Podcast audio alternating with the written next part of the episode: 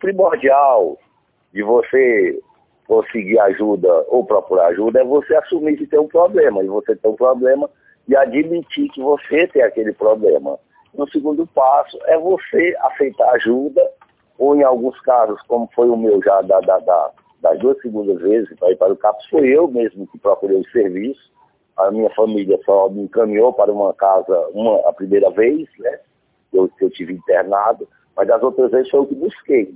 Então, tentei esse serviço, hoje em dia disponibilizado, dos CAPs AD, é, é, é até uma, uma, contrapartida que as pessoas acham que só tem as comunidades terapêuticas, né?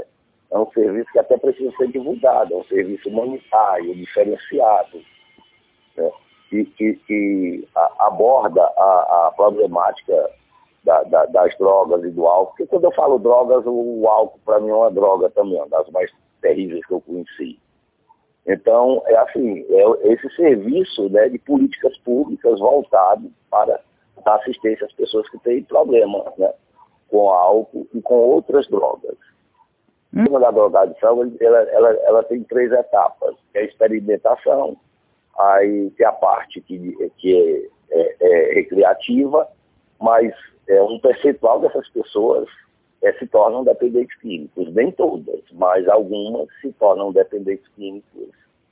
É, às vezes, para muitos, foram com consequências fatais.